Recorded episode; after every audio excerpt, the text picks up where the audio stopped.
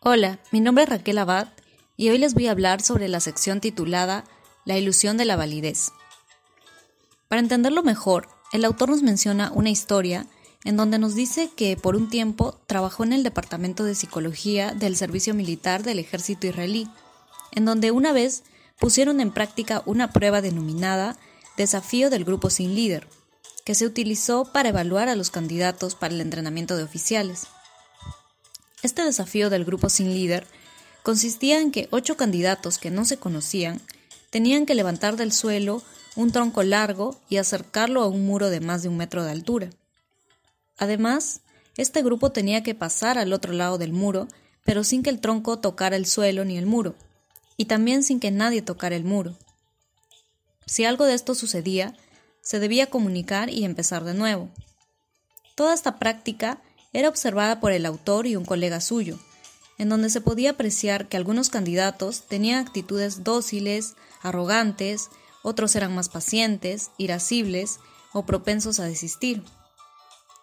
En este estado de estrés, se asumía que se revelaba la verdadera naturaleza de cada hombre y se podía tener una impresión sobre el carácter de cada candidato. Después de esto, se tenían que resumir las impresiones sobre la capacidad de liderazgo de los soldados y determinar a quién se tenía que elegir para entrenar a los oficiales.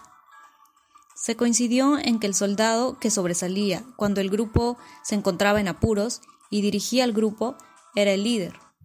Por lo tanto, se tenía la idea de que éste haría lo mismo en los entrenamientos o en el combate.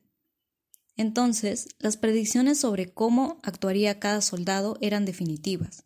No había necesidad de cuestionar nada, aunque se reconocía que podía haber algo que alterar estas impresiones, así que no se podía prever con seguridad el éxito de nadie.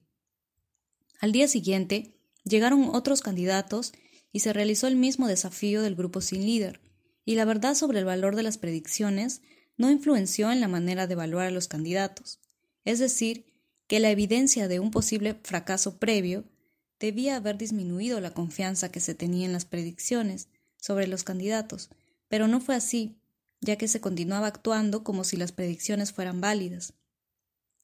Tras observar el comportamiento de un soldado en una situación artificial, se creía conocer cómo éste afrontaría los retos del entrenamiento de oficiales y del liderazgo en el combate. Esta confianza subjetiva no significa que un juicio sea correcto, sino que se ha construido una historia coherente, pero no necesariamente verdadera. Ahora, respecto a la ilusión de, de aptitud inversora, se sabe que compradores y vendedores intercambian acciones porque tienen opiniones diferentes. Los compradores piensan que el precio es muy bajo y puede subir, mientras que los vendedores piensan que el precio es alto y puede bajar. La pregunta es ¿por qué compradores y vendedores piensan que el precio actual está equivocado? ¿Qué les hace creer que saben más sobre cuál debería ser el precio que el propio mercado? La respuesta es que esta creencia es una ilusión. Los inversores individuales se encierran en el beneficio vendiendo ganadoras, es decir, acciones que se han apreciado desde que fueron adquiridas y se aferran a las perdedoras. Desafortunadamente, a corto plazo, las ganadoras recientes tienden a comportarse mejor que las perdedoras recientes, de modo que las personas venden las acciones que no deben. Mientras que los inversores individuales ponen su atención en las compañías que salen en las noticias, los inversores profesionales son más selectivos con las noticias. Sin embargo, no superan una prueba básica de aptitud, que es la persistencia al éxito. La lógica es simple. La correlación de los resultados de las inversiones entre un año y otro es pequeña, y el éxito en un año determinado la mayoría de veces es producto de la suerte, como si estuviéramos en un juego de azar.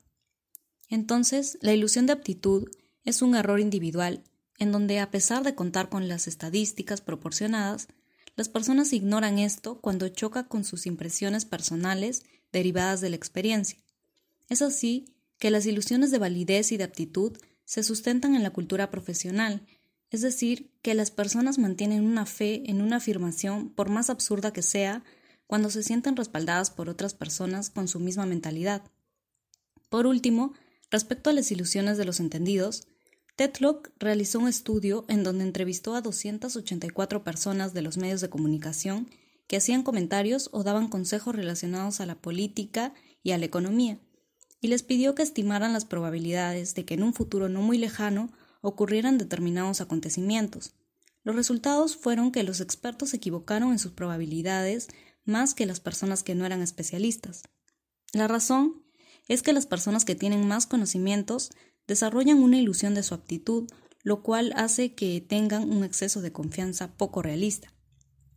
Finalmente, el asunto principal de este capítulo nos trae como primera lección que los errores de predicción son inevitables porque el mundo es impredecible. La segunda lección es que la excesiva confianza subjetiva no puede valer como indicador de algún acierto. Eso es todo. Muchas gracias.